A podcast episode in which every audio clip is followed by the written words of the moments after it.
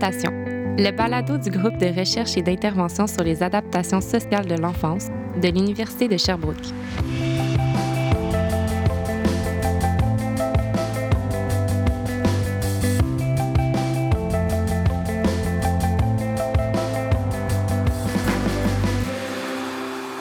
Si je vous demande de me parler de votre personnalité, qu'est-ce que vous me diriez? Vous me parleriez peut-être du fait que vous êtes introverti, sensible, impatiente ou impatient, ou encore drôle et téméraire.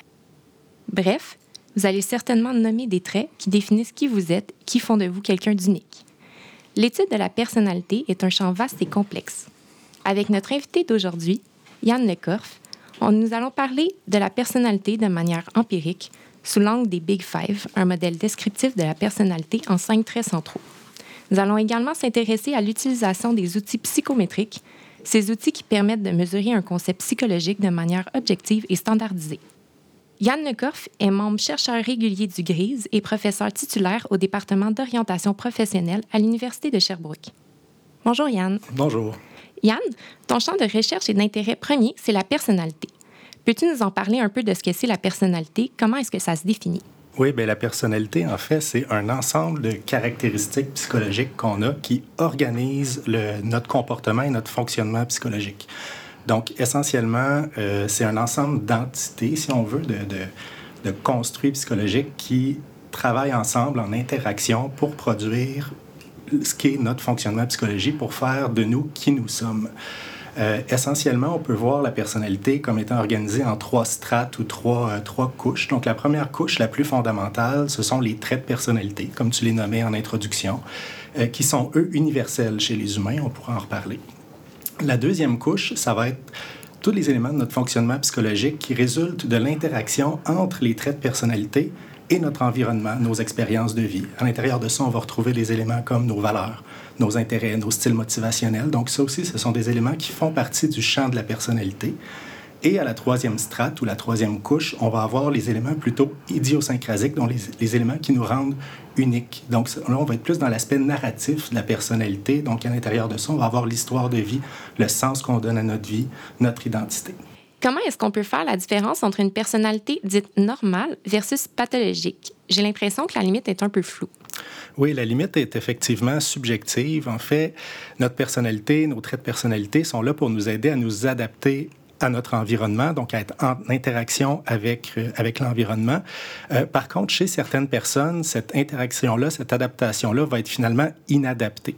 Ça va se produire principalement quand on retrouve des traits de personnalité extrêmes et rigides, donc chez une personne. Euh, par exemple, quelqu'un peut être très consciencieux, donc être quelqu'un qui a qui cherche à réussir, qui a une forte attention aux détails, qui est organisé, etc. Par contre, si ce trait-là est très élevé et très rigide, mais là, on va peut-être avoir quelqu'un qui va se retrouver à avoir des comportements obsessionnels compulsifs, donc qui va avoir de la misère à déléguer, qui va avoir euh, beaucoup trop d'attention aux détails, qui va avoir de la rigidité dans ses comportements et ça devient inadapté. Avec cette inadaptation-là, ben, il faut aussi qu'il y ait une souffrance qui soit causée soit à la personne ou à l'entourage. Donc, à l'entourage, ça va être principalement quand on va retrouver, par exemple, des traits de personnalité antisociaux.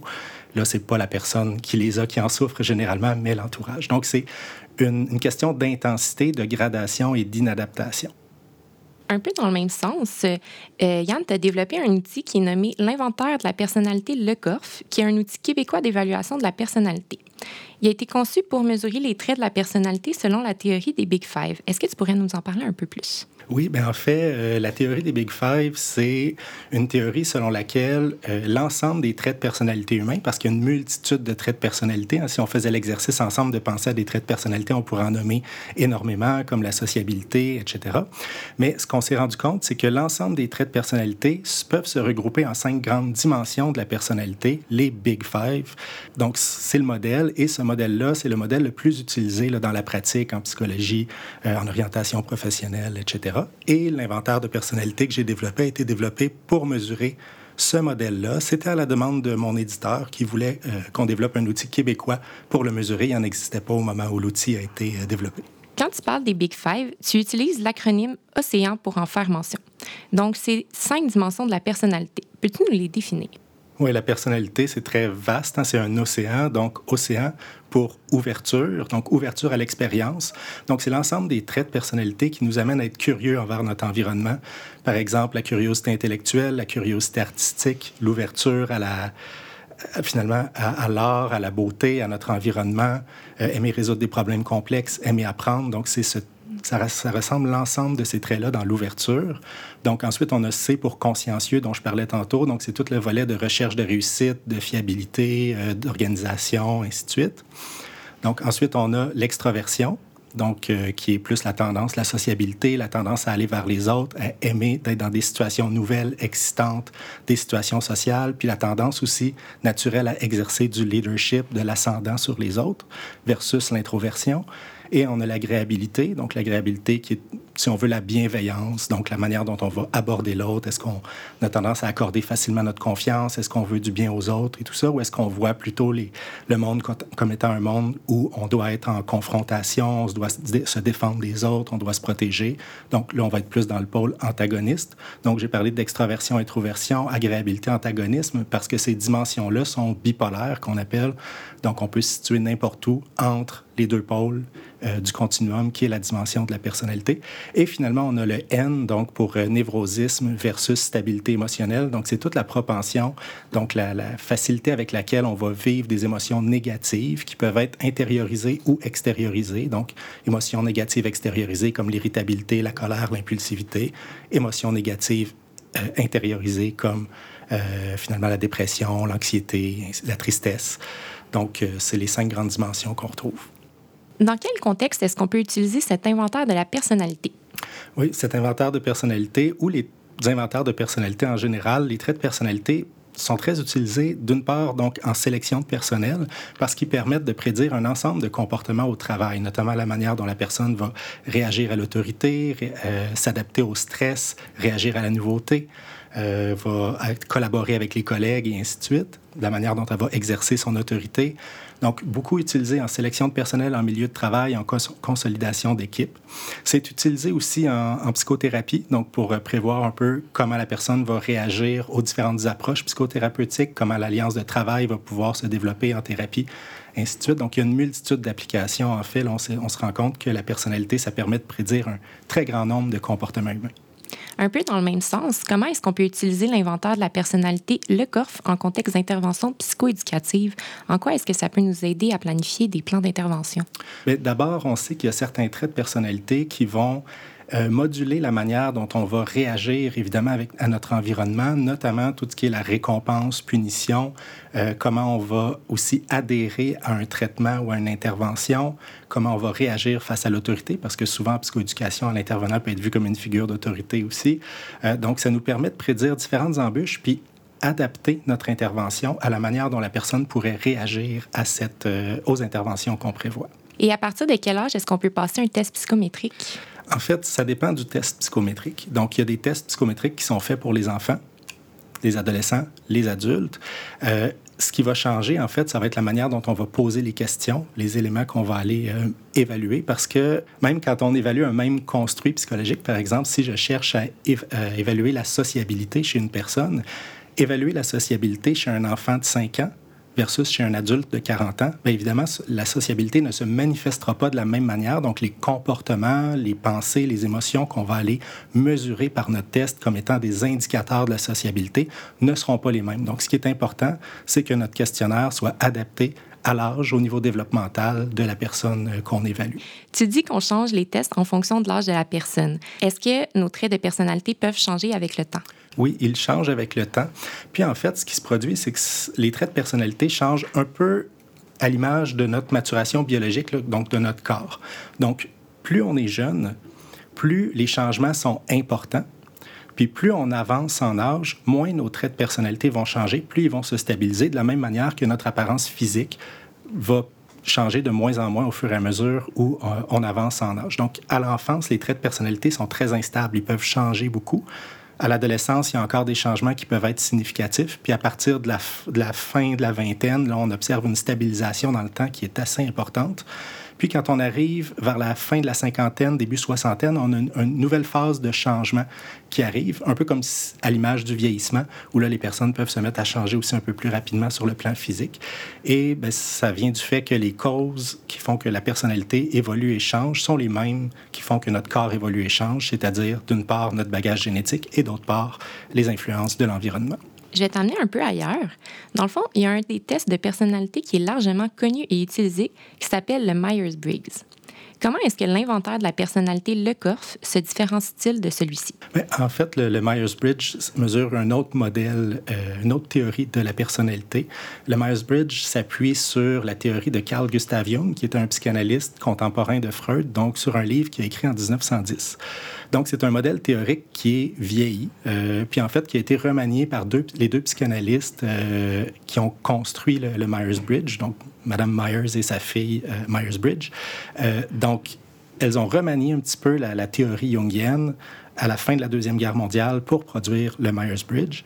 Euh, donc, c'est un modèle qui a plus de 70 ans comme modèle théorique, donc il ne tient pas compte du tout de toutes les avancées des connaissances qu'on a eues depuis. Donc, euh, malheureusement, euh, le test est encore très populaire, peut-être par habitude et facilité d'utilisation, mais ce qu'il mesure est un peu dépassé. Là. Justement, il y a beaucoup d'outils dits psychométriques en ligne. Comment est-ce qu'on peut faire le tri entre un outil de qualité ou un test à pas à clic? Oui, en fait, la première chose, c'est de vérifier si l'outil a été validé scientifiquement. Il y a effectivement beaucoup d'appâts à clic. Hein. On veut tous savoir euh, quelle est notre personnalité, donc euh, c'est facile d'attirer des gens sur les sites avec ça. Euh, L'idée, c'est d'aller voir est-ce que je suis capable de retrouver, est-ce qu'il y a un nom d'abord sur le site? Est-ce que le, test que je vais passer a un nom? Puis est-ce que je suis capable de retrouver rapidement, par exemple, sur Google Scholar, des études scientifiques sur ce test-là? Si ce n'est pas le cas ou s'il n'y a pas d'informations sur les qualités psychométriques de l'outil sur le site, euh, que je consulte, il faut peut-être se méfier, sur, euh, se douter de la validité des, résultats. Par contre, il existe des tests de personnalité gratuits sur Internet qu'on peut passer pour avoir des résultats et qui sont valides.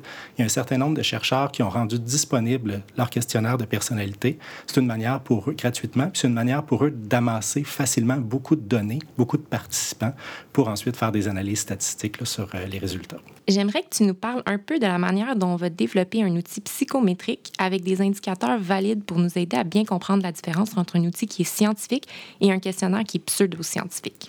À ma connaissance, il y a trois critères majeurs de validation qui sont généralement retenus pour garantir l'efficacité des outils psychométriques, soit la validité, la fidélité et la sensibilité. Peux-tu nous parler un peu de ces critères et de leur rôle dans le développement d'un outil standardisé? Très rapidement, parce qu'il y a des livres entiers qui ont été écrits sur, euh, sur la question.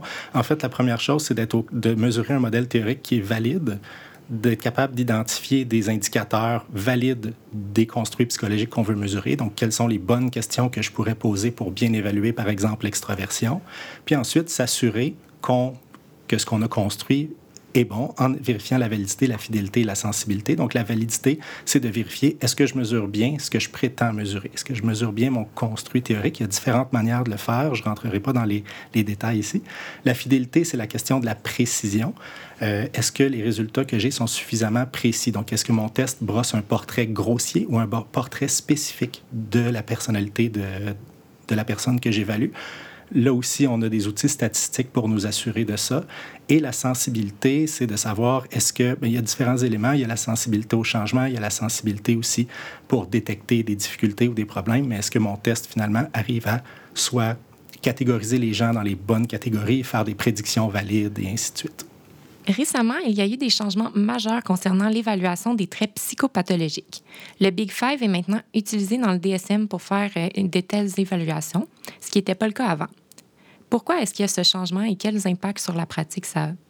Ce changement-là vient de la popularité du Big Five. Et quand je dis popularité, c'est pas une popularité euh, de type média social, mais une popularité qui est vraiment appuyée par un très, très grand nombre d'études scientifiques. Donc, c'est devenu, depuis sa formalisation en 1992, le modèle dominant dans, le, domaine de la personnalité normale.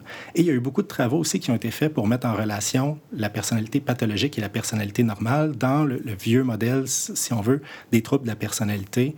Euh, on avait une approche par critères. Donc, il n'y avait aucune le DSM cherchait à être athéorique.